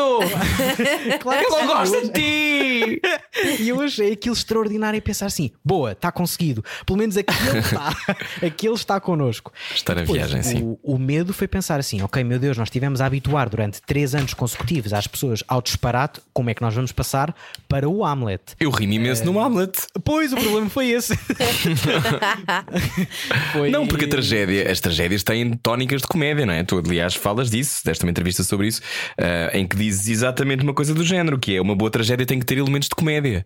Claro, claro que sim. E Uhum. uma boa comédia tem que ter elementos trágicos, porque nós ainda hoje, ainda hoje, e acho que vamos continuar a rir-nos da desgraça alheia. Portanto, uma. Porquê que isso acontece, Luís? Porquê que nos rimos da desgraça alheia? Porque rimos do erro, porque rimos de- da, de- Da falha? precipi- da falha, da precipitação, do engano.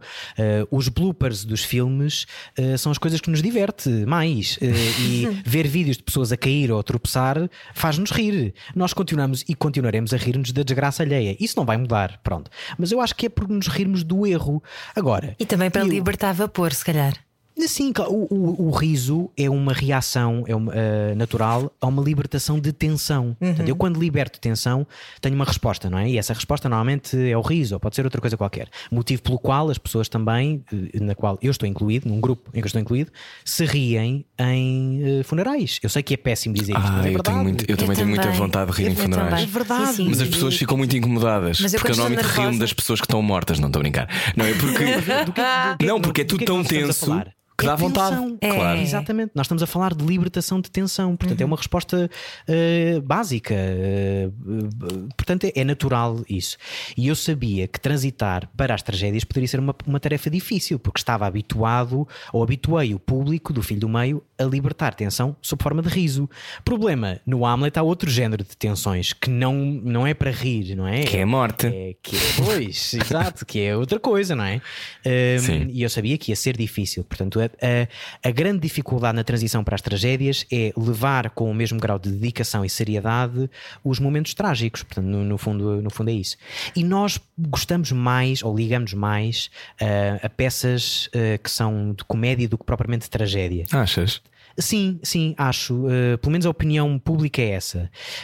Um, ou à partida é isso. Mas a verdade é que isso não aconteceu com o Hamlet. Uh, E eu fico muito feliz. Portanto, deu-me uma confiança renovada para ir para o Romeu e Julieta pensando: ok, vamos levar a sério este momento, este momento trágico. Uh, mesmo correndo o risco de, ou o erro de, das pessoas se poderem rir. Uh, Eu não sou fundamentalista em relação a isso. Eu acho que não há problema nenhum. Até porque eu, na qualidade de artista, tenho que desenvolver uma carapaça bastante rija, que é estar vulnerável ao riso, estar exposto a ele, não é? Não te fiz esta pergunta há bocado, mas faço agora. Que é quando é que conseguiste dizer que eras artista? há eh, quando a Germana Tanger, que é uma das pessoas mais extraordinárias eh, e que mudou literalmente a minha vida, a Um dos melhores Tanger- nomes de sempre. A, Germana Tanger e a professora Teresa Lima, um, que, que, aliás só conheci a, Germana Tanger através da Teresa Lima. Quando fizemos um recital de poesia, uh, os três, que era de três professores de voz, chama-se Três Gerações, uh, Três Vozes. E a Germana Tanger disse um, porque eu estava a queixar-me, já, já não lembro do que é que estava a dizer, mas provavelmente estava a queixar-me de ser difícil, de ser eh, ator, de, de fazer teatro, de trabalhar, uh, de ser um trabalhador da cultura em Portugal. E ela disse: Oh filho, aguenta-te, um, somos artistas. E disse e foi a primeira vez na minha vida que eu ouvi a palavra dita com tanto orgulho. Uh, somos artistas. E, e eu senti alguma, alguma inveja daquilo. Pensei assim: caramba, como é que eu nunca tive coragem de dizer a palavra assim? Mas é porque eu ouvi a palavra de outra forma. Uh, E a maneira como nós dizemos as palavras muda a realidade. Por exemplo, o meu pai. Received pronunciation, não é? Exatamente. O meu pai, quando vê um fulano a fazer mal uma manobra, diz: Olha para aquele artista. Uh, ou a minha mãe, quando vê um político a falar na televisão, diz: Aquilo é que é um verdadeiro artista. Portanto, a palavra teve para mim, durante a minha vida toda, conotações muito diferentes. Quando eu ouvi na boca da Germana a palavra artista com tanto orgulho, fez com que eh, esse orgulho também passasse um bocadinho para mim, pensasse Que bonito, Luís. eu, eu sou responsável também por mudar a percepção que as pessoas têm do que é que é ser artista. Então tenho que o fazer, a começar pela maneira como digo a palavra. Então, em vez de dizer a palavra com vergonha, é assumi-la. Sou artista. Qual é é a tua palavra preferida? Uma pergunta de Rui Maria Pego muito frequente aqui no Era o que faltava. A palavra, eu diria artista. Artista é uma das minhas palavras preferidas, ou passou a ser desde esse momento. Oh, artista, então agora estava eu também a interpretar à minha maneira, mas estava a brincar, claro. Luís Gonzaga Moreira, como é que se mantém o nível de intensidade que eh, é comum em todas as peças de Shakespeare, seja de, tragédias, seja comédias? Como é que se mantém esse nível de intensidade? Eu diria que se mantém, sobretudo mantendo a relação com o público e o foco no, eh, no na- de como é que as pessoas vão receber estas histórias. Elas já são, eh, elas já estão bem escritas, eh, bem enquadradas no tempo em que foram escritas. Mas o, o importante é pensar e nunca nos esquecermos disto. Por exemplo, Hamlet nunca foi um livro nem nunca teve pretensão de ser. Estas histórias não, não tinham como objetivo ficarem bonitas e enquadradas numa prateleira. Elas existem para serem comunicadas, veiculadas, ditas. Portanto, mantendo, só dá para manter a intensidade se as pusermos nas vozes e nos corpos dos atores e, e ajudá-los a que eles ganhem propriedade sobre elas. E depois, mantendo o foco disso com o público, perceber. hum, isto teve ou não eco nas pessoas, ou está a ter, ou como é que pode ter. Por exemplo, falarmos de, de amor, de romance e de como o, o amor deve preservar acima de tudo, não me parece que seja uma temática obsoleta. Pelo contrário, parece-me muito importante. Talvez seja importante, a par disso, relembrar as pessoas desse momento, ou do momento em que se apaixonaram por uma pessoa, por uma coisa qualquer. E isso é- está no Romeu e Julieta. Pronto, é pôr o foco nisso eh, e depois, claro, obviamente, ensinar atores ehm, a passar bem o verso, a sublinhar palavras, Pois. a dedicar eh, o seu foco e a sua intensidade, como tu dizias, Ana, nas intenções das, das, das, de- das ideias e dos pensamentos e como é que isso se passa, eh, mesmo que estejamos a falar em verso rimado, que é uma coisa linda. Qual é a narrativa que não estamos a contar, mas que deveria ter palco?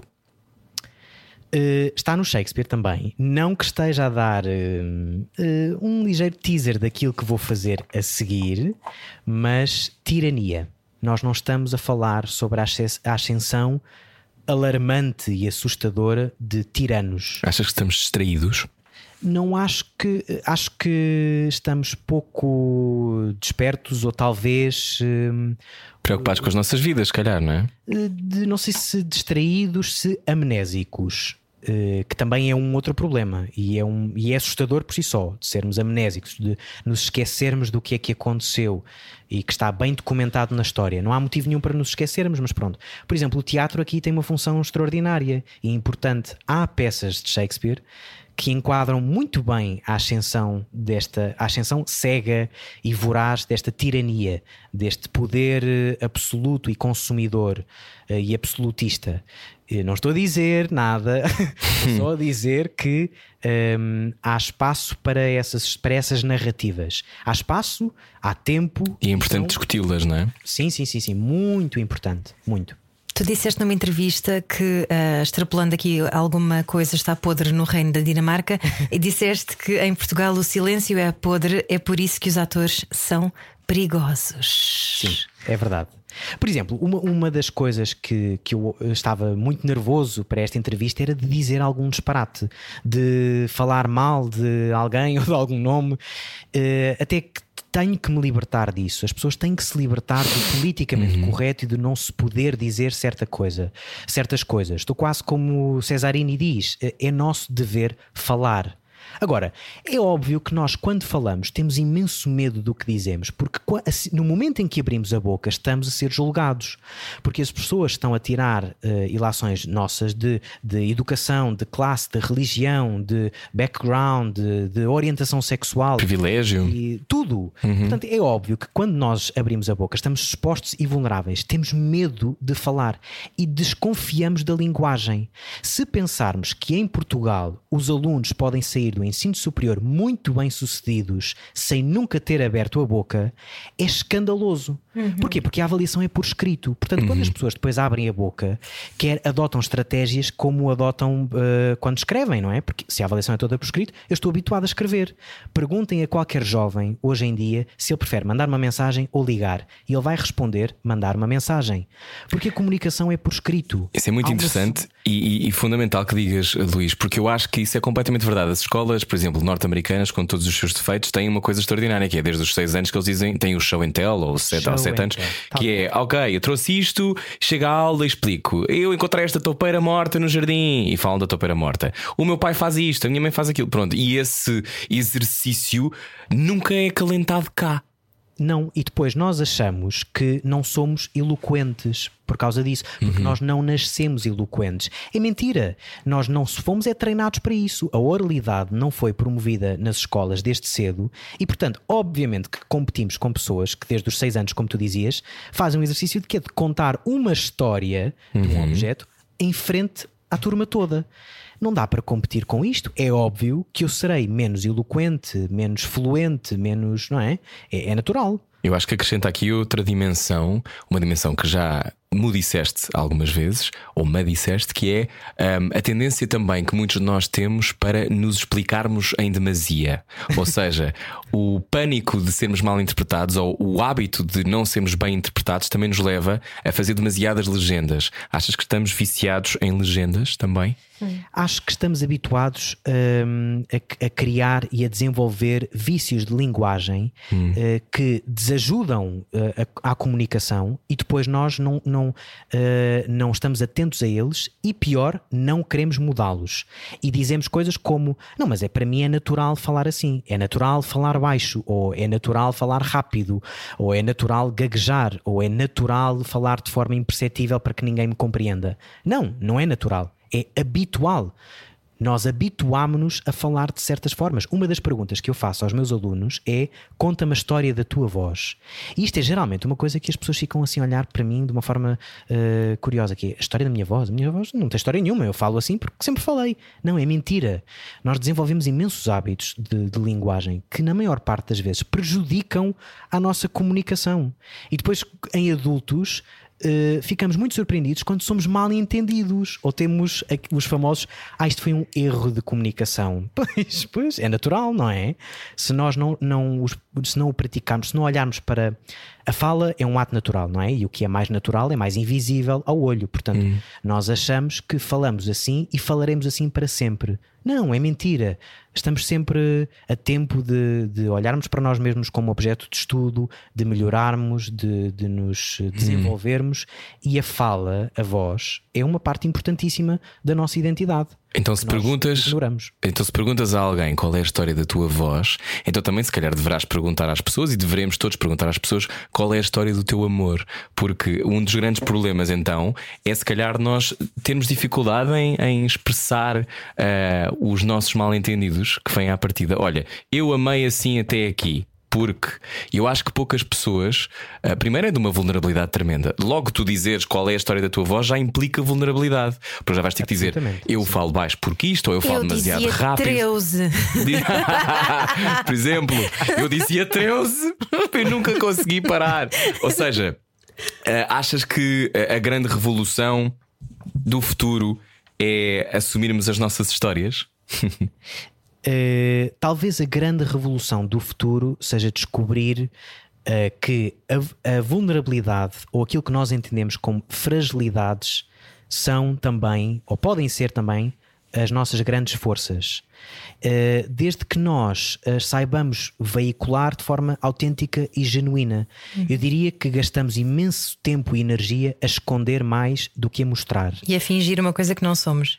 Exatamente. E, e- e- isto vem, hum, por exemplo, eu não, eu não estou, mais uma vez, imune a isto.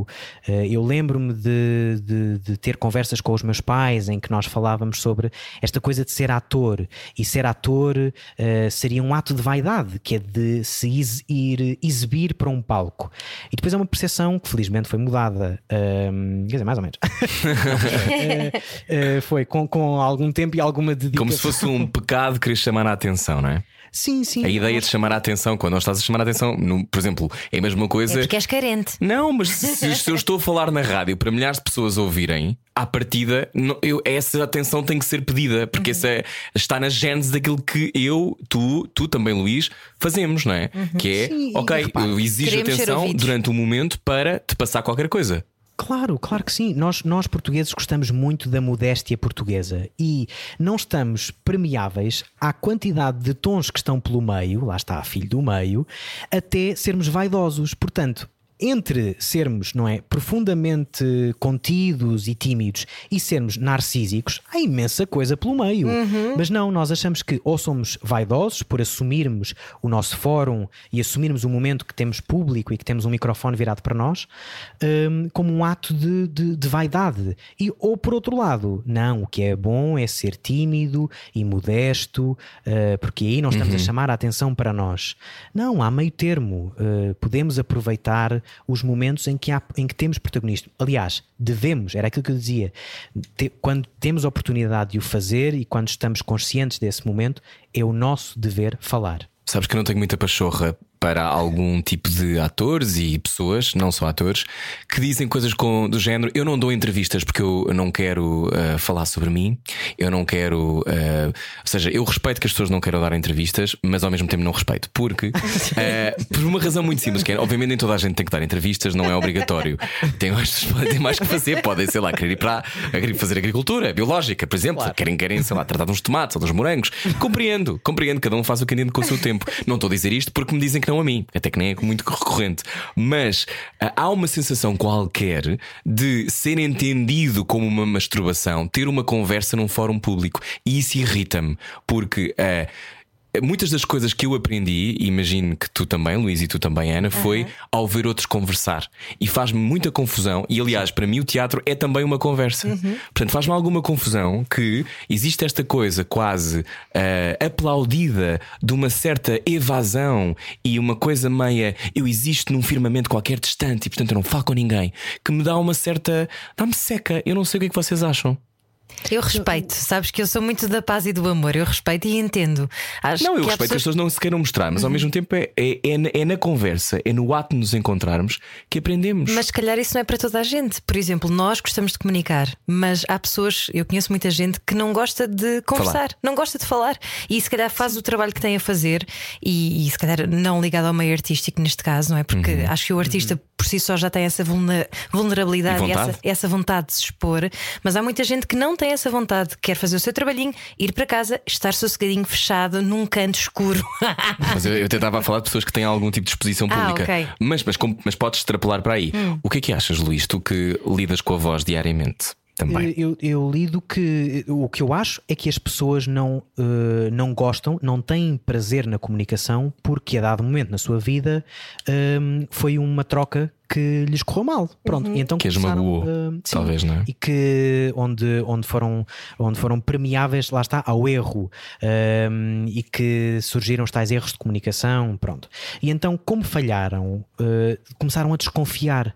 A dado momento na história da nossa vida, nós começámos a desconfiar da linguagem, começámos a desconfiar até da nossa própria voz. E então temos medo daquilo que nos saia pela boca fora. Estão a ver? Hum, só esta expressão do que me pode sair, quase como se eu tivesse a guardar coisas e que, e que não quisesse que elas estivessem à mostra. Quando, na verdade, numa conversa, numa exposição pública, essa troca, equitativa ou não, justa ou não, faz com que nós entremos em contacto com nós próprios de uma forma mais profunda, honesta, genuína, autêntica e com o outro. E é precisamente nessa relação que nós nos descobrimos, mas é preciso estar disponível para isso, como é óbvio. Ah, ninguém quer forçar ninguém a conversar, até porque é um bocado chato quando se fala com alguém que não quer conversar. Eh, Sim, é até exato. muito infrutífero.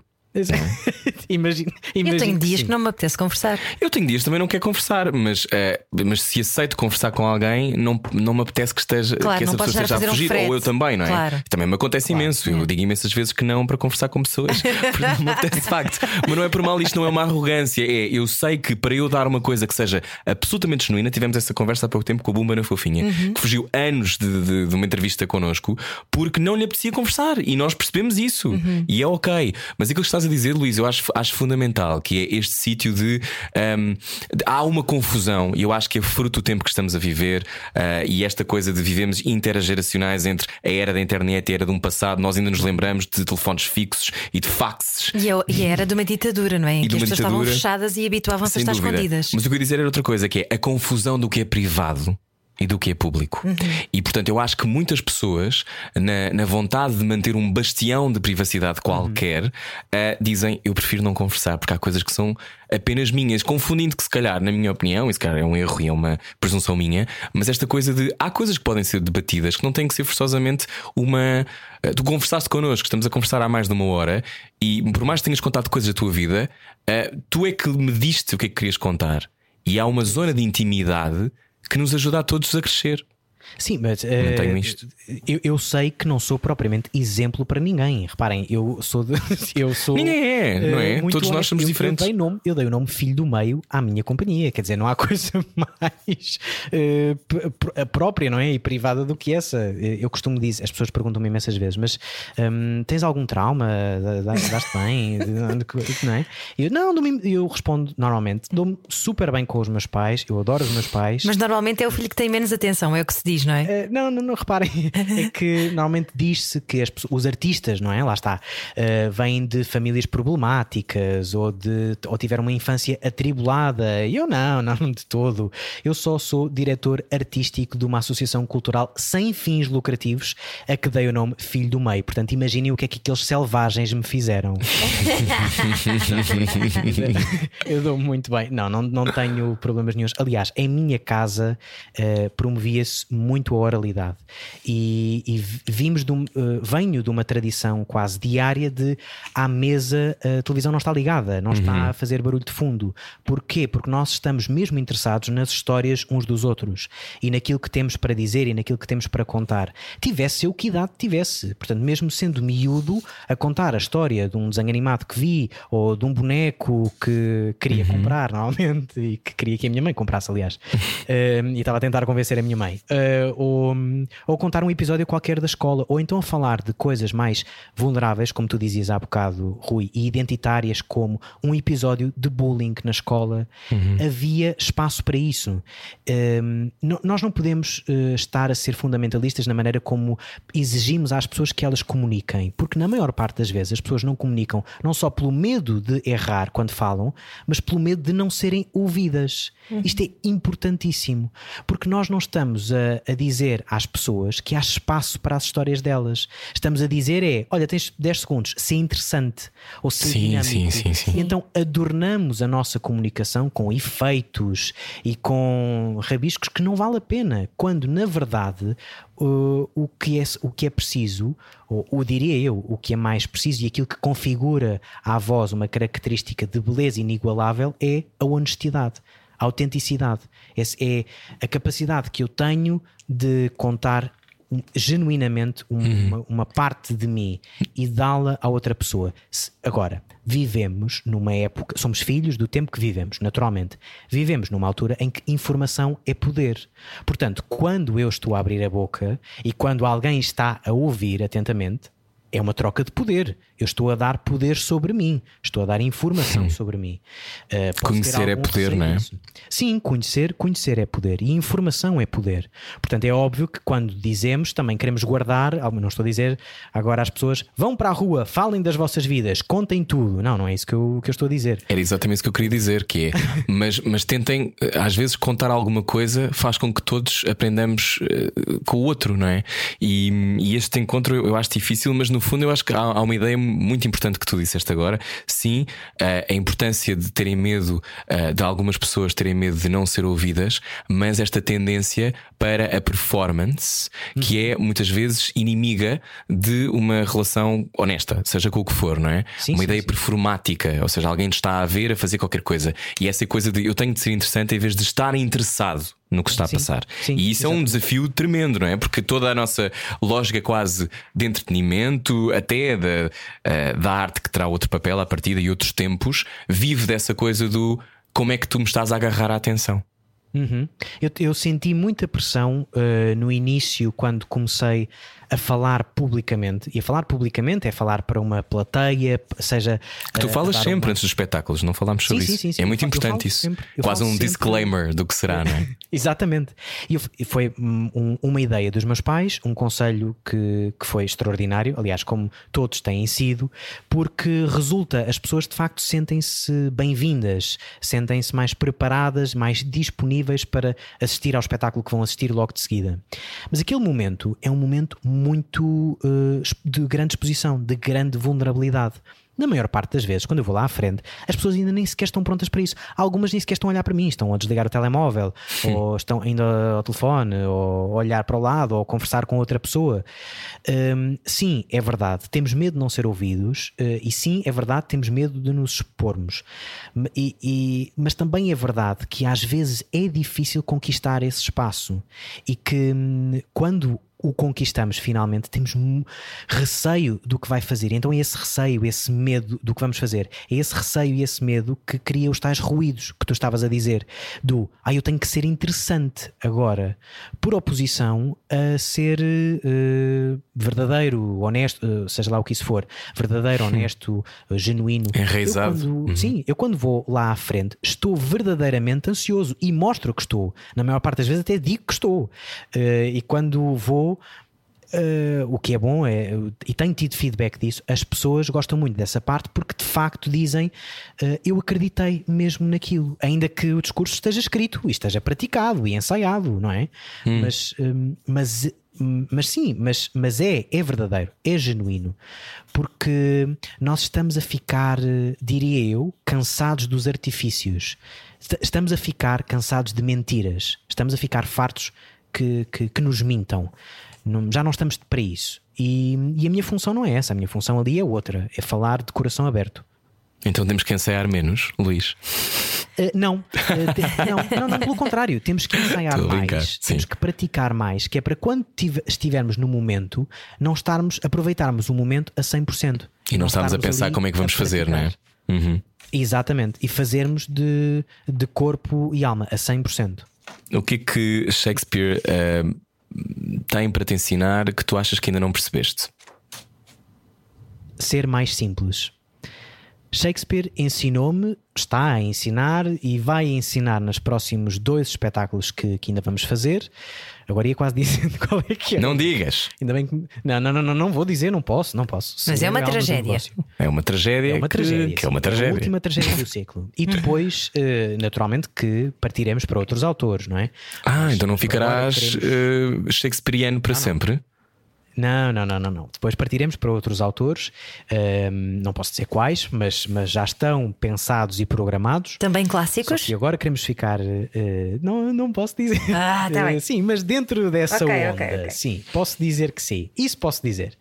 Ehm, até porque o, o filho do meio, e não é só por eu ser professor de voz, mas é porque todos os agentes que, que, são, que, que estão no filho do meio têm o mesmo interesse e o mesmo, a mesma afinidade pela palavra. Que, que eu tenho. E então, no Filho do Meio, interessa-nos começar a ter por base sempre textos, não ficando reféns da literalidade, nem da, da, da- da importância quase hum, castradora da palavra, mas começa na palavra e terminará na palavra e no efeito, na música da palavra. É a palavra que constrói o cenário, é a palavra que constrói os figurinos, é a palavra que dita o movimento.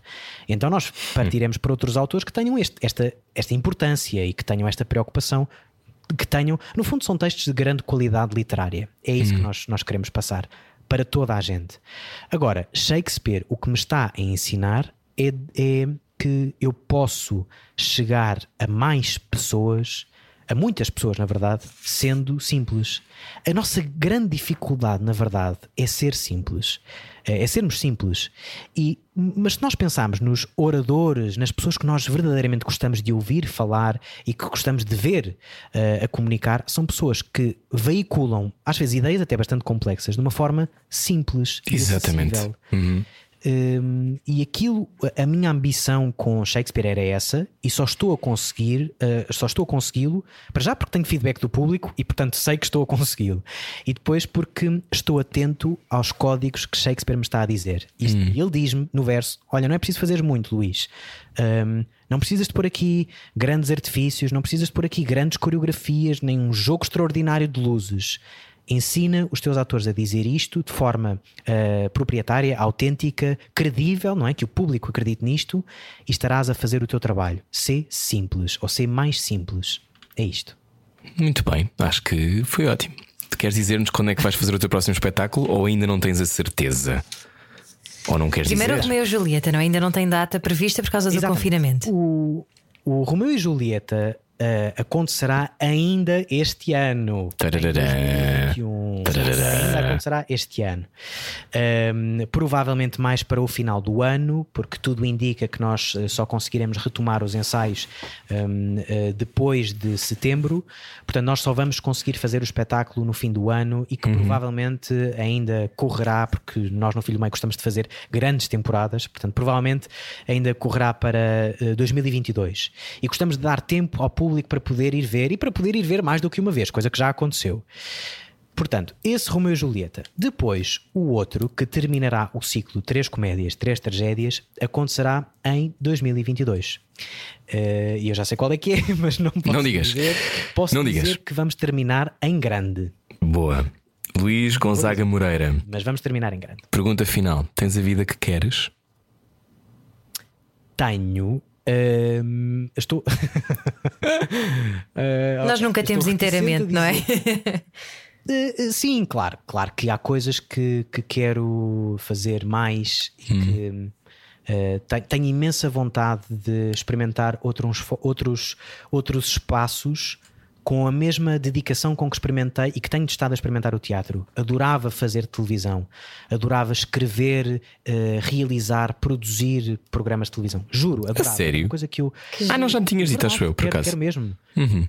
Não, não, por acaso não. não Acho que não programas te nunca me tinhas mas, dito. eh, Mas isso é muito interessante. Pois não, pois não, mas, mas é verdade. Tenho mesmo muita vontade de fazer isso. Tenho vontade de fazer cinema, já fiz na qualidade de ator, mas tenho, tenho desejo de experimentar a realização. Portanto, a- em termos de trabalho, há muita coisa que, que quero fazer, que quero experimentar e que ainda não experimentei.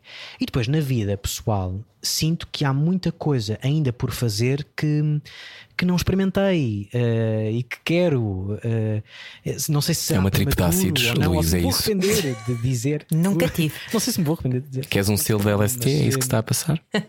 Não, não, não, não, não, mas de, te, de adorava ser pai, por exemplo. Era uma das um é, Olha, é melhor que uma tripe de ácidos. Ou está perto disso, imagino. Eh, não sei porque nunca tomei ácidos. Pois eu também não, estava só a extrapolar. Portanto, eu não sei. Mas, eh, mas adorava ser pai, uh, adorava. Há, há, imensas coisas que, que eu gostava de fazer na minha vida que, que ainda não fiz. E, e portanto, sim, no momento vivo uma vida feliz, eu acordo todos os dias feliz. Não estou o dia todo feliz, mas eu nisso sou claramente um privilegiado. Um, eu acordo todos os dias feliz.